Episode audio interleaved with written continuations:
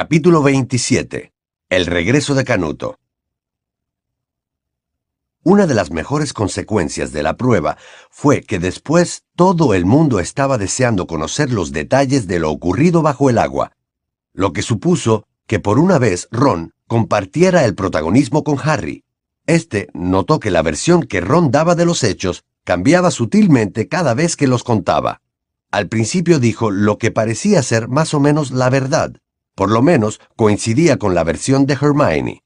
Dumbledore había reunido en la oficina de la profesora McGonagall a todos los futuros rehenes, y después de asegurarles que no les pasaría nada y que despertarían al salir del agua, los había dormido mediante un hechizo. Una semana después, sin embargo, Ron contaba un emocionante relato de secuestro en el que se enfrentaba él solo a 50 tritones armados hasta los dientes que habían tenido que reducirlo antes de poder atarlo. Pero yo tenía la varita oculta en la manga, le aseguraba a Padma Patil, que parecía haberse vuelto más amable con Ron cuando éste se convirtió en el centro de atención, y le hablaba cada vez que se cruzaba con él por los corredores. Si hubiera querido, podría haber raptado yo a esos atontados. ¿Cuándo los ibas a raptar? ¿Mientras se doblaban de risa? Le preguntó Hermione mordazmente. Estaba muy irritable, porque le tomaba mucho el pelo a propósito de que fuera ella la persona a la que Víctor Crumb más valoraba. Ron enrojeció hasta las orejas, y en adelante retomó la primera versión de los hechos. Había empezado marzo, y el tiempo se hizo más seco, pero un viento terrible parecía despellejarles manos y cara cada vez que salían del castillo. Había retrasos en el correo, porque el viento desviaba a los búhos del camino. El cárabo que Harry había enviado a Sirius con la fecha del permiso para ir a Hogsmeade volvió el viernes por la mañana a la hora del desayuno con la mitad de las plumas revueltas. En cuanto Harry le desprendió la carta de Sirius, se escapó, temiendo que lo enviaran otra vez. La carta de Sirius era casi tan corta como la anterior. Vayan al paso de la cerca que hay al final de la carretera que sale de Hogsmeade más allá de Dervish y Banks, el sábado a las dos en punto de la tarde. Lleven toda la comida que puedan. ¿No habrá vuelto a Hogsmeade? exclamó Ron sorprendido. Eso parece, observó Hermione. No puedo creerlo, dijo Harry muy preocupado. Si lo agarran... Hasta ahora no lo han conseguido, le recordó Ron. Y el lugar ya no está lleno de dementores. Harry plegó la carta, pensando. La verdad era que quería volver a ver a Sirius, de forma que fue a la última clase de la tarde. Doble hora de pociones, mucho más contento de lo que normalmente se sentía cuando bajaba la escalera que llevaba a las mazmorras. Malfoy, Crab y Goyle habían formado un corrillo a la puerta de la clase con la pandilla de chicas de Slytherin a la que pertenecía Pansy Parkinson. Todos miraban algo que Harry no alcanzó a distinguir, y se reían por lo bajo con muchas ganas. La cara de Pansy asomó por detrás de la ancha espalda de Goyle y los vio acercarse. ¡Ahí están! ¡Ahí están! anunció con una risa tonta, y el corro se rompió. Harry vio que Pansy tenía en las manos un ejemplar de la revista Corazón de Bruja. La foto con movimiento de la portada mostraba a una bruja de pelo rizado que sonreía enseñando los dientes y apuntaba a un bizcocho grande con la varita. A lo mejor encuentras aquí algo de tu interés, Granger, dijo Pansy en voz alta, y le tiró la revista a Hermione, que la agarró algo sobresaltada. En aquel momento se abrió la puerta de la mazmorra, y Snape les hizo señas de que entraran. Hermione, Harry y Ron se encaminaron hacia su pupitre al final de la mazmorra. En cuanto Snape volvió la espalda para escribir en la pizarra los ingredientes de la poción de aquel día, Hermione se apresuró a hojear la revista bajo el pupitre. Al fin, en las páginas centrales, encontró lo que buscaba. Harry y Ron se inclinaron un poco para ver mejor. Una fotografía en color de Harry encabezaba un pequeño artículo titulado La tristeza secreta de Harry Potter. Tal vez sea diferente, pero, aún así, es un muchacho que padece todos los sufrimientos típicos de la adolescencia, nos revela Rita Skeeter. Privado de amor desde la trágica pérdida de sus padres, a sus 14 años Harry Potter creía haber encontrado consuelo en Hogwarts en su novia, Hermione Granger, una muchacha hija de muggles. Poco sospechaba que no tardaría en sufrir otro golpe emocional en una vida cuajada de pérdidas. La señorita Granger, una muchacha nada agraciada, pero sí muy ambiciosa, parece sentir debilidad por los magos famosos, debilidad que ni siquiera Harry ha podido satisfacer por sí solo. Desde la llegada a Hogwarts de Victor Crumb, el buscador búlgaro y héroe de los últimos mundiales de Quidditch, la señorita Granger ha jugado con los afectos de ambos muchachos. Crumb, que está abiertamente enamorado de la taimada señorita Granger, la ha invitado ya a visitarlo en Bulgaria durante las vacaciones de verano, no sin antes declarar que jamás había sentido lo mismo por ninguna otra chica. Sin embargo, podrían no ser los dudosos encantos naturales de la señorita Granger los que han conquistado el interés de estos pobres chicos. Es fea con ganas. Nos declara Pansy Parkinson, una bonita y vivaracha alumna de cuarto año. Pero es perfectamente capaz de preparar un filtro amoroso porque es una sábelo todo. Supongo que así lo consigue. Como es natural, los filtros amorosos están prohibidos en Hogwarts y no cabe duda de que Albus Dumbledore estará interesado en investigar estas sospechas. Mientras tanto, las admiradoras de Harry Potter tendremos que conformarnos con esperar que la próxima vez le entregue su corazón a una candidata más digna de él. ¡Te lo advertí! Le dijo Ron a Hermione entre dientes, mientras ella seguía con la vista fija en el artículo. Te advertí que no debías picarla. Te ha presentado como una especie de... de mujer fatal. Del rostro de Hermione desapareció la expresión de aturdimiento y en su lugar soltó una risotada. ¿Mujer fatal? repitió, conteniendo la risa. Es como las llama mi madre, murmuró Ron, ruborizándose.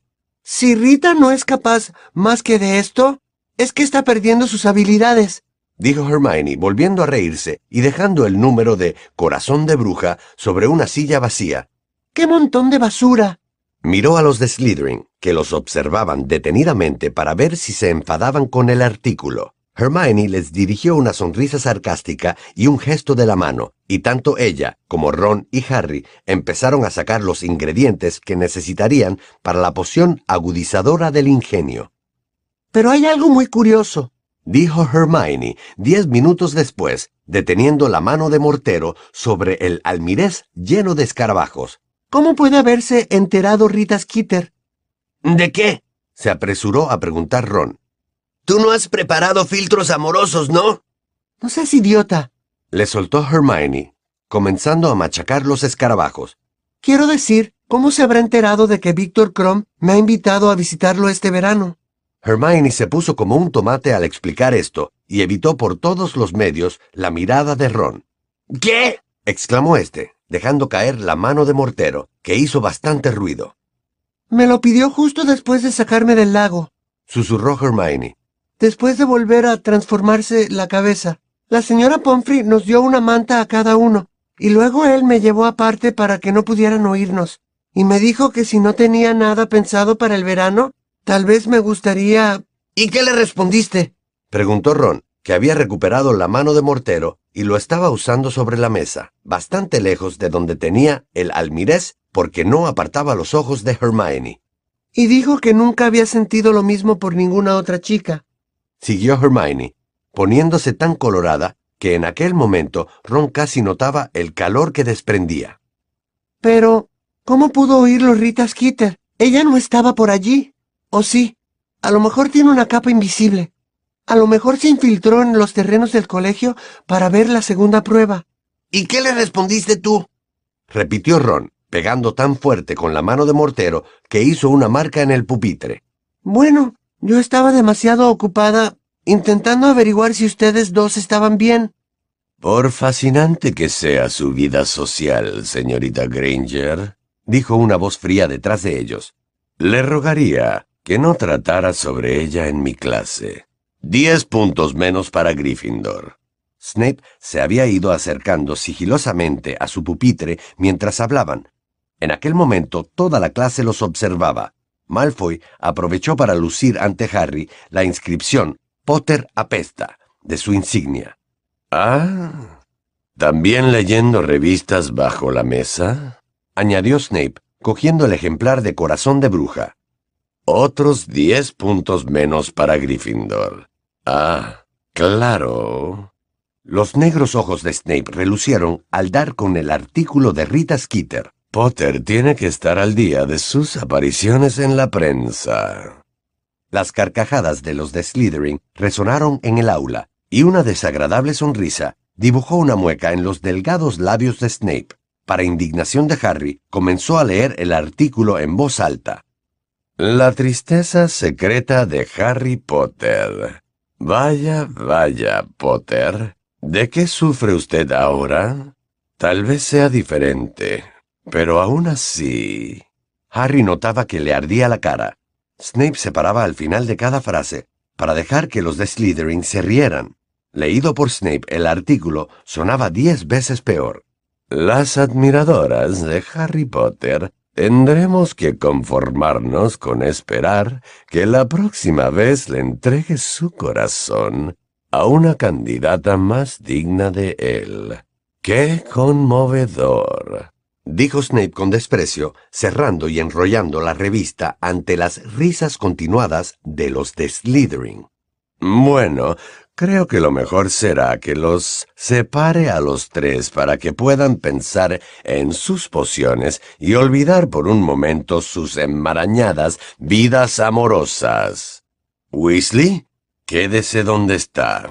Señorita Granger, allá, con la señorita Parkinson. Potter, a la mesa que está enfrente de la mía. Muévase ya. Furioso, Harry echó los ingredientes y la mochila en el caldero y lo llevó hasta la mesa vacía que había en la parte de delante de la mazmorra. Snape lo siguió, se sentó a su mesa y observó a Harry vaciando el caldero. Decidido a no mirarlo, Harry reanudó la tarea de machacar escarabajos, imaginándose la cara de Snape en cada uno de ellos. Toda esta atención por parte de la prensa parece habérsele subido a la cabeza que ya estaba bastante llena de presunción, Potter, dijo Snape en voz baja, cuando el resto de la clase había vuelto a lo suyo. Harry no respondió. Sabía que Snape trataba de provocarlo, tal como había hecho en otras ocasiones. Sin duda, quería una excusa para quitarle a Gryffindor 50 puntos antes del final de la clase.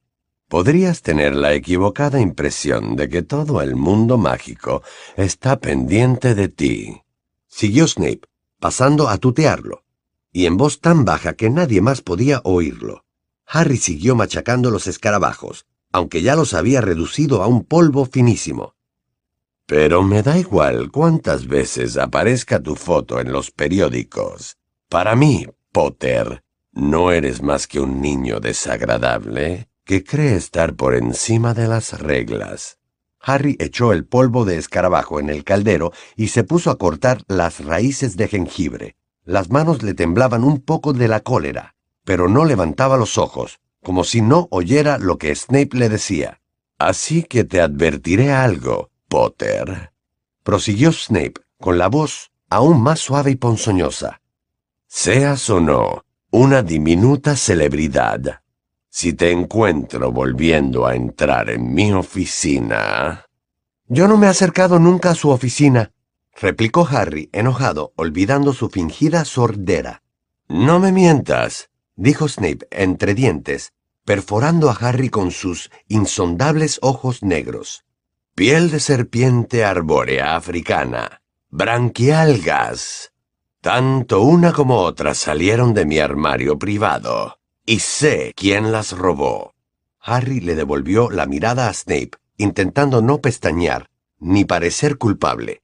La verdad era que él no le había robado ninguna de aquellas cosas. Era Hermione quien le había cogido la piel de serpiente arbórea africana cuando estaban en segundo. La necesitaban para la poción multijugos. Y aunque aquella vez Snape había sospechado de Harry, no había podido demostrarlo. En cuanto a las branquialgas, era evidente que las había robado Dobby. No sé de qué me habla, contestó Harry fríamente. No estabas en el dormitorio la noche en que entraron en mi oficina, le dijo Snape en voz baja. Lo sé, Potter, Y aunque Ojo Loco Moody haya ingresado en tu club de admiradores, no por eso toleraré tu comportamiento. Una nueva incursión nocturna en mi oficina, Potter, y lo pagarás. Bien, repuso Harry con serenidad, volviendo a sus raíces de jengibre. Lo tendré en cuenta, por si alguna vez siento impulsos de entrar. Hubo un brillo en los ojos de Snape.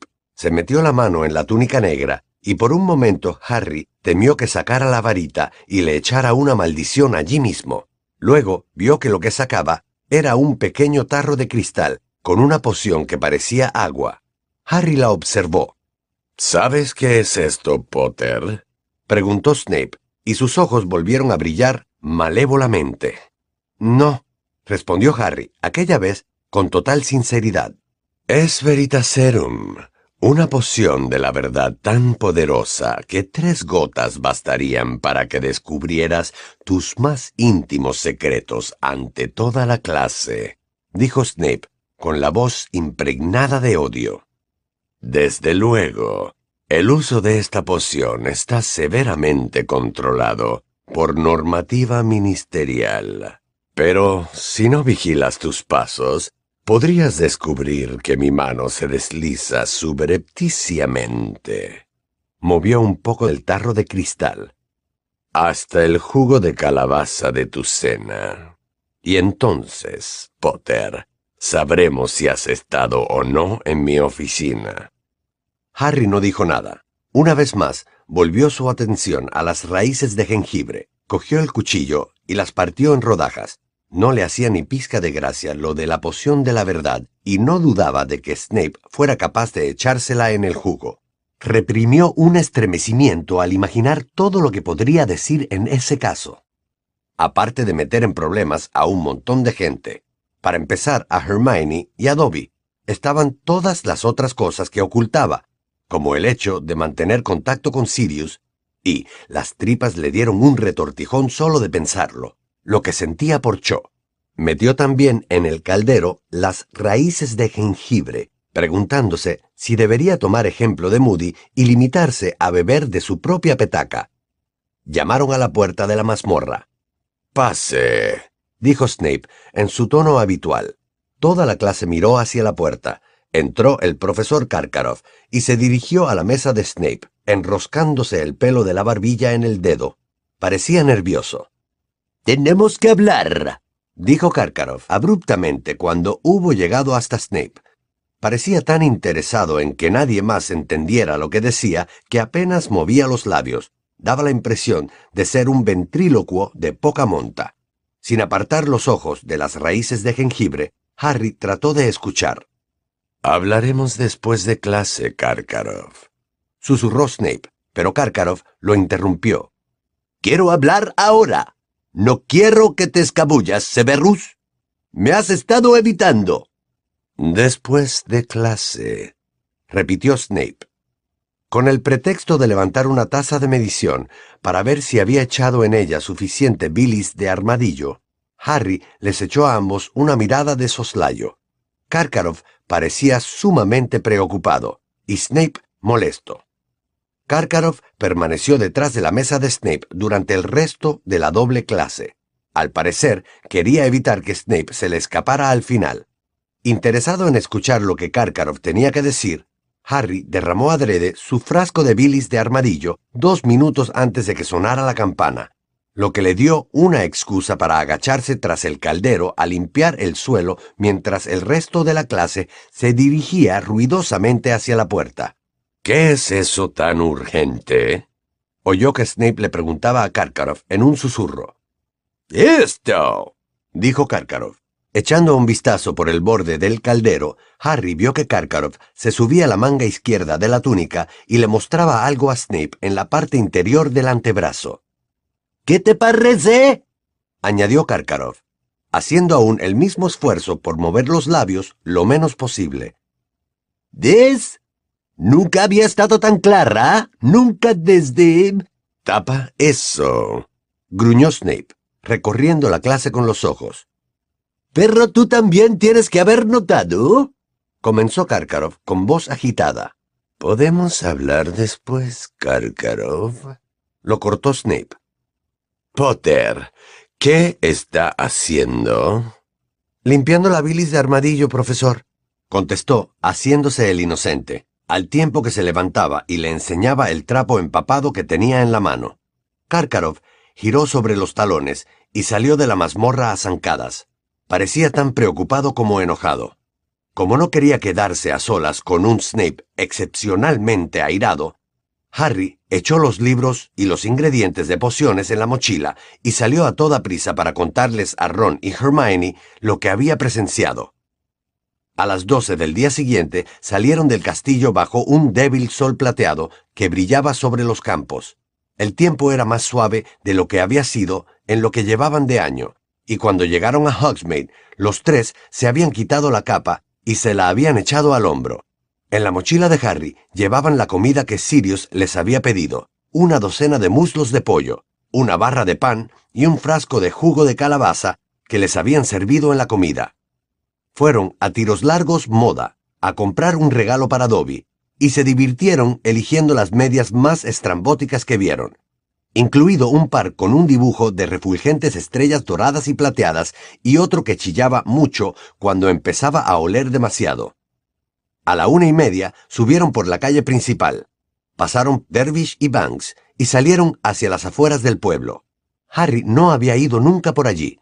El ventoso callejón salía del pueblo hacia el campo sin cultivar que rodeaba Hogsmeade. Las casas estaban por allí más espaciadas y tenían jardines más grandes. Caminaron hacia el pie de la montaña que dominaba Hogsmeade. Doblaron una curva y vieron al final del camino unas tablas puestas para ayudar a pasar una cerca con las patas delanteras apoyadas en la tabla más alta y unos periódicos en la boca, un perro negro muy grande y lanudo parecía aguardarlos. Lo reconocieron enseguida. Hola, Sirius, lo saludó Harry cuando llegaron hasta él. El perro olió con avidez la mochila de Harry, meneó la cola, y luego se volvió, y comenzó a trotar por el campo cubierto de maleza que subía hacia el rocoso pie de la montaña. Harry, Ron y Hermione traspasaron la cerca y lo siguieron. Sirius los condujo a la base misma de la montaña, donde el suelo estaba cubierto de rocas y cantos rodados, y empezó a ascender por la ladera, un camino fácil para él, con sus cuatro patas, pero Harry, Ron y Hermione se quedaron pronto sin aliento. Siguieron subiendo tras Sirius durante casi media hora por el mismo camino pedregoso, empinado y serpenteante, el perro movía la cola mientras ellos sudaban bajo el sol. A Harry le dolían los hombros por las correas de la mochila. Al final Sirius se perdió de vista, y cuando llegaron al lugar en que había desaparecido, vieron una estrecha abertura en la piedra. Se metieron por ella con dificultad y se encontraron en una cueva fresca y oscura. Al fondo, atado a una roca, se hallaba el hipogrifo Buckbeak, mitad caballo gris y mitad águila gigante. Sus fieros ojos naranja brillaron al verlos. Los tres se inclinaron notoriamente ante él, y después de observarlos durante un momento, Buckbeak dobló sus escamosas rodillas delanteras y permitió que Hermione se acercara y le acariciara el cuello con plumas. Harry, sin embargo, miraba al perro negro, que acababa de convertirse en su padrino. Sirius llevaba puesta una túnica gris andrajosa, la misma que llevaba al dejar Azkaban, y estaba muy delgado. Tenía el pelo más largo que cuando se había aparecido en la chimenea, y sucio y enmarañado como el año anterior. ¡Pollo! Exclamó con voz ronca después de haberse quitado de la boca los números atrasados de El Profeta y haberlos echado al suelo de la cueva. Harry sacó de la mochila el pan y el paquete de muslos de pollo y se los entregó. Gracias, dijo Sirius, que lo abrió de inmediato, cogió un muslo y se puso a devorarlo sentado en el suelo de la cueva. Me alimento sobre todo de ratas. No quiero robar demasiada comida en Hogsmeade, porque llamaría la atención. Sonrió a Harry, pero a este le costó esfuerzo devolverle la sonrisa. ¿Qué haces aquí, Sirius? le preguntó. Cumplir con mi deber de padrino, respondió Sirius, royendo el hueso de pollo de forma muy parecida a como lo habría hecho un perro. No te preocupes por mí. Me hago pasar por un perro vagabundo de muy buenos modales. Seguía sonriendo. pero al ver la cara de preocupación de Harry, dijo más seriamente.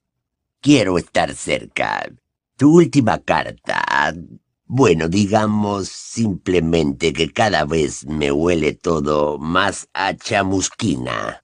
Voy recogiendo los periódicos que la gente tira y, a juzgar por las apariencias, no soy el único que empieza a preocuparse. Señaló con la cabeza los amarillentos números del profeta que estaban en el suelo. Ron los cogió y los desplegó. Harry, sin embargo, siguió mirando a Sirius. ¿Y si te atrapan? ¿Qué pasaría si te descubren? Ustedes tres y Dumbledore son los únicos por aquí que saben que soy un animago, dijo Sirius, encogiéndose de hombros y siguiendo con el pollo. Ron le dio un codazo a Harry y le pasó los ejemplares de El Profeta.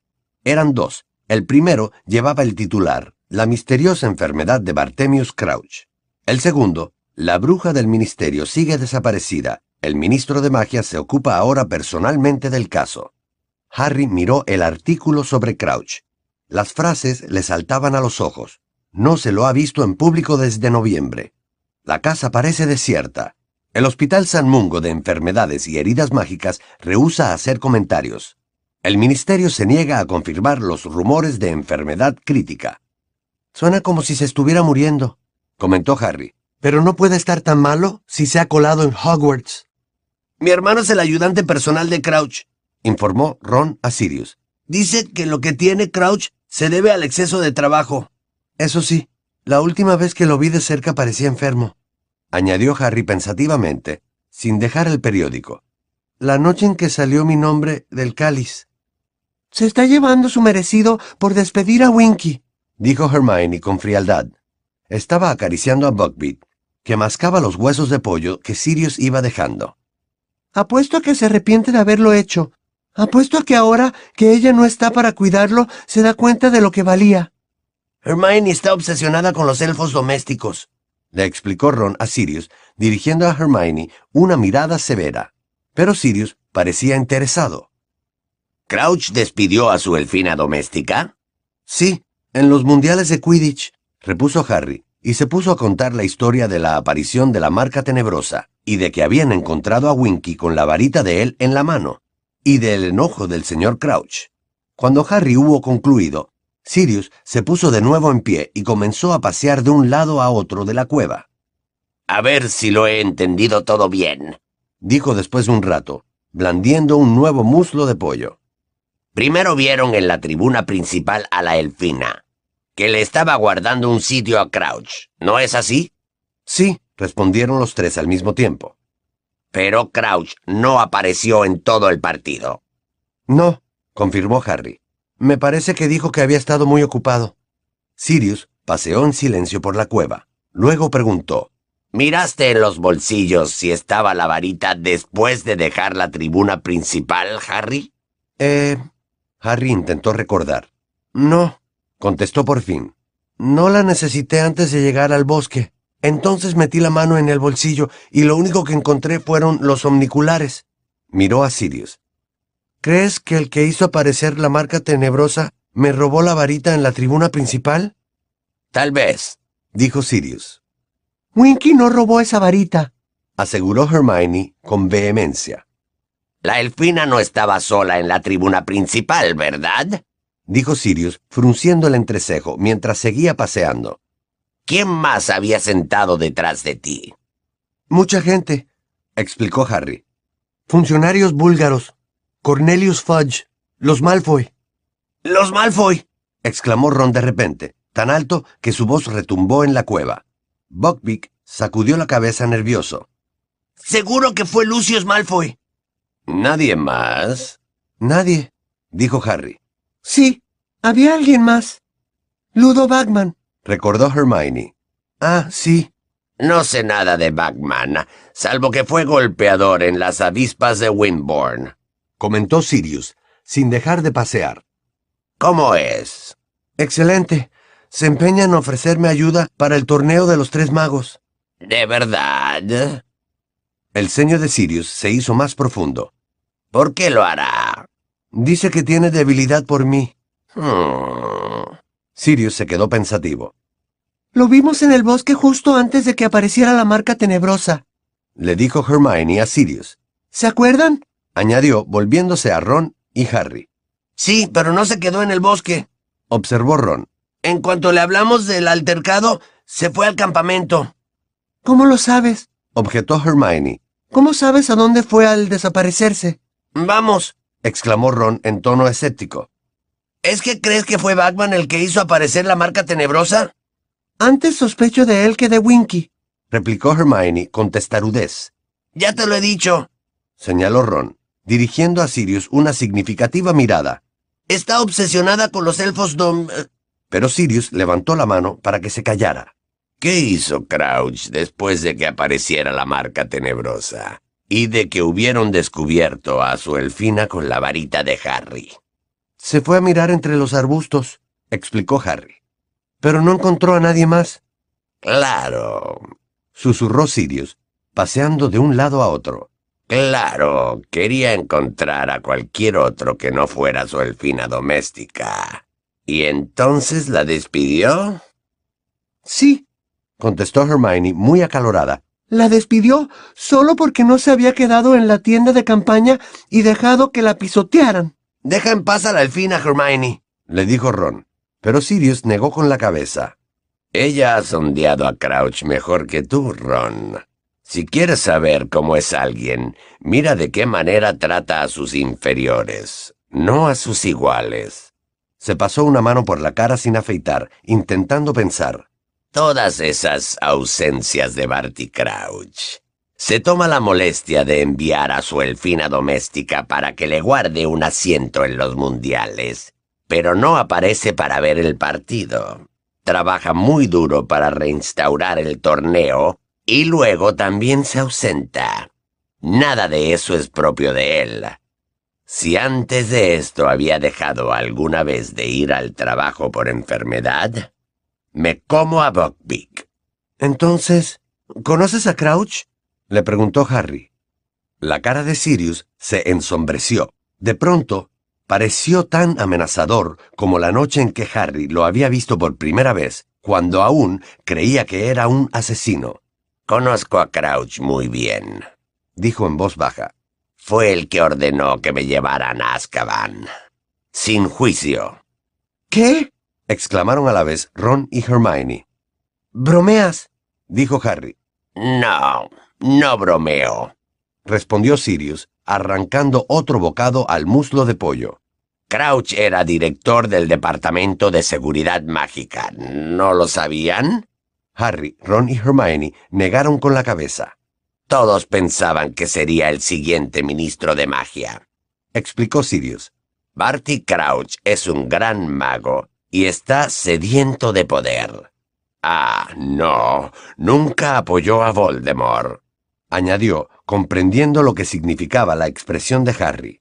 No, Barty Crouch fue siempre un declarado enemigo del lado tenebroso. Pero, entonces, un montón de gente que estaba también contra el lado tenebroso. Bueno, no lo entenderían. Son demasiado jóvenes. Eso es lo que dijo mi padre en los mundiales, dijo Ron, con un dejo de irritación en la voz. ¿Por qué no lo intentas? Sirius sonrió un instante. Bueno, lo intentaré. Paseó unos momentos por la cueva y luego empezó a hablar. Imagínense que Voldemort está ahora mismo en su momento de máximo poder. No saben quiénes lo apoyan, no saben quién es de los suyos y quién no. Pero saben que puede controlar a la gente para que haga cosas terribles sin poder evitarlo. Tienen miedo por ustedes mismos, por su familia y por sus amigos. Cada semana llegan las noticias de nuevas muertes, nuevas desapariciones, nuevas torturas. El Ministerio de Magia está sumido en el caos, no sabe qué hacer, intenta que los muggles no se den cuenta de nada. Pero, entre tanto, también van muriendo muggles. El terror, el pánico y la confusión cunden por todas partes. Así estaban las cosas. Bueno, Esas situaciones sacan a la luz lo mejor de algunas personas y lo peor de otras. Las intenciones de Crouch tal vez fueran buenas al principio, no lo sé. Ascendió rápidamente en el ministerio y empezó a aplicar medidas muy duras contra los partidarios de Voldemort. Concedió nuevos poderes a los aurores. Por ejemplo, permiso para matar en vez de capturar. Y yo no fui el único al que entregaron a los dementores sin juicio previo.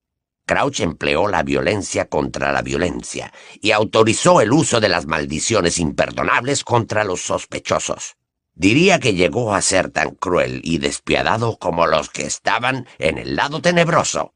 Tenía sus partidarios. Por supuesto, mucha gente que pensaba que aquel era el mejor modo de hacer las cosas, y muchos magos y brujas pedían que asumiera el poder como nuevo ministro de magia. Cuando desapareció Voldemort, parecía que era solo cuestión de tiempo que Crouch ocupara el cargo más alto del escalafón. Pero entonces sucedió algo bastante inoportuno. Sirius sonrió con tristeza. El propio hijo de Crouch fue descubierto con un grupo de mortífagos que se las habían arreglado para salir de Azkaban. Según parecía, buscaban a Voldemort para reinstaurar su poder. ¿Agarraron al hijo de Crouch? preguntó Hermione, con voz entrecortada. Sí, contestó Sirius, tirándole a Buckbeak el hueso de pollo. Luego se apresuró a coger la barra de pan y partirla por la mitad. Un golpe duro para Barty, me imagino. Tal vez debería haber dedicado más tiempo a la familia. Tal vez tendría que haber trabajado algo menos y vuelto a su casa antes, de vez en cuando, para conocer a su propio hijo. Empezó a devorar el pan a grandes bocados. ¿Su propio hijo era un mortífago? inquirió Harry. No lo sé realmente repuso Sirius, metiéndose más pan en la boca. Yo ya estaba en Azkaban cuando lo llevaron. Estas son cosas que en su mayor parte he averiguado después de haber salido. Desde luego, el muchacho fue descubierto en compañía de gente que me apostaría el cuello a que eran mortífagos. Pero tal vez solo estuviera en el lugar equivocado en el momento equivocado, como la elfina doméstica. ¿Intentó liberar a su hijo? susurró Hermione. Sirius soltó una risa que sonó casi como un ladrido. Liberar a su hijo. Creía que habías entendido cómo es, Hermione. Quería apartar del camino todo lo que pudiera manchar su reputación. Había dedicado su vida entera a escalar puestos para llegar a ministro de magia. Ya lo viste despedir a su elfina doméstica porque lo había vuelto a asociar con la marca tenebrosa. ¿No te da eso a entender cómo es? El amor paternal de Crouch se limitó a concederle un juicio y, según parece, no fue más que una oportunidad para demostrar lo mucho que aborrecía al muchacho. Luego lo mandó derecho a Azkaban. ¿Entregó su propio hijo a los dementores? preguntó Harry en voz baja. Sí, respondió Sirius, y ya no estaba nada sonriente. Vi cuando los dementores lo condujeron. Los vi a través de los barrotes de mi celda. Lo metieron en una cercana a la mía. No tendría más de diecinueve años. Al caer la noche gritaba llamando a su madre. Al cabo de unos días se calmó. Sin embargo, todos terminan calmándose, salvo cuando gritan en sueños. Por un momento, al rememorar la prisión, la mirada triste de Sirius resultó más triste que nunca. Entonces, ¿todavía sigue en Azkaban? inquirió Harry. No, contestó Sirius con voz apagada. No, ya no está allí. Murió un año después de entrar. ¿Murió? No fue el único, dijo Sirius con amargura. La mayoría se vuelven locos y muchos terminan por dejar de comer. Pierden la voluntad de vivir. Se sabía cuando iba a morir alguien porque los dementores lo sentían, se excitaban, el muchacho parecía bastante enfermo cuando llegó. Como Crouch era un importante miembro del ministerio, él y su mujer pudieron visitarlo en el lecho de muerte. Fue la última vez que vi a Barty Crouch, casi llevando a rastras a su mujer cuando pasaron por delante de mi celda. Según parece, ella murió también poco después. De tristeza. Se consumió igual que el muchacho. Crouch no fue a buscar el cadáver de su hijo. Los propios dementores lo enterraron junto a la fortaleza. Yo los vi hacerlo. Sirius dejó a un lado el pan que acababa de levantar para llevárselo a la boca, y en su lugar cogió el frasco de jugo de calabaza y lo apuró. Y de esa forma, Crouch lo perdió todo justo cuando parecía que ya lo había alcanzado. Continuó limpiándose la boca con el dorso de la mano. Había sido un héroe, preparado para convertirse en ministro de magia. Y un instante más tarde su hijo había muerto. Su mujer también. El nombre de su familia estaba deshonrado. Y, según he escuchado después de salir de la cárcel, su popularidad había caído en picada. Cuando el chico murió, a la gente empezó a darle lástima y se preguntaron por qué un chico de tan buena familia se había descarriado de aquella manera. La respuesta que encontraron fue que su padre nunca se había preocupado mucho por él, y por eso el cargo lo consiguió Cornelius Fudge, y a Crouch lo relegaron al Departamento de Cooperación Mágica Internacional. Hubo un prolongado silencio. Harry recordó la manera en que a Crouch se le salían los ojos de las órbitas al encontrar en el bosque a su desobediente elfina doméstica, la noche de los mundiales de Quidditch. Aquel, pues, era el motivo por el que Crouch se había excedido de tal manera al encontrar a Winky bajo la marca tenebrosa. Le había recordado a su hijo el antiguo escándalo y su caída en desgracia en el ministerio. Moody dice que Crouch está obsesionado con atrapar magos tenebrosos, le dijo Harry a Sirius. Sí, he oído que se ha convertido en una especie de manía suya, repuso Sirius, asintiendo con la cabeza. Seguramente piensa que todavía tiene esperanzas de recobrar su antigua popularidad si atrapa a algún mortífago. Y se coló en Hogwarts para registrar la oficina de Snape, exclamó Ron, eufórico, mirando a Hermione. Sí, y eso no tiene ningún sentido, dijo Sirius. Claro que lo tiene, exclamó Ron emocionado. Pero Sirius negó con la cabeza. Mira, si Crouch quiere investigar a Snape, ¿por qué no va a las pruebas del torneo? Sería una excusa ideal para hacer visitas regulares a Hogwarts y tenerlo vigilado. O sea que crees que Snape se trae algo entre manos, dijo Harry, pero Hermione lo interrumpió. Me da igual lo que digan. Dumbledore confía en Snape. Vamos, Hermione, dijo Ron impaciente. Ya sabemos que Dumbledore es muy inteligente y todo eso, pero siempre es posible que un mago tenebroso realmente listo lo pueda engañar. Entonces, ¿por qué Snape salvó a Harry la vida en primero, eh? ¿Por qué no lo dejó morir?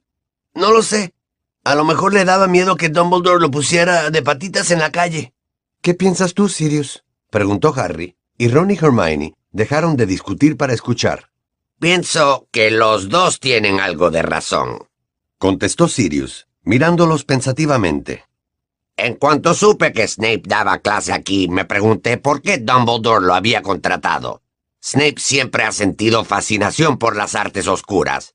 Ya en el colegio era famoso por ello, era un pelota empalagoso de pelo engrasado. Añadió, y Harry y Ron se sonrieron el uno al otro. Cuando llegó al colegio conocía más maldiciones que la mayoría de los que estaban en séptimo y formó parte de una pandilla de Slytherin cuyos miembros luego resultaron casi todos mortífagos. Sirius levantó los dedos y comenzó a contar con ellos los nombres. Rosier y Wilkes. A los dos los mataron los aurores un año antes de la caída de Voldemort. Los Lestrange, que son matrimonio, están en Azkaban. Avery, del que he oído que se quitó de en medio diciendo que había actuado bajo los efectos de la maldición Imperius, todavía anda suelto. Pero, que yo sepa, contra Snape no hubo denuncias.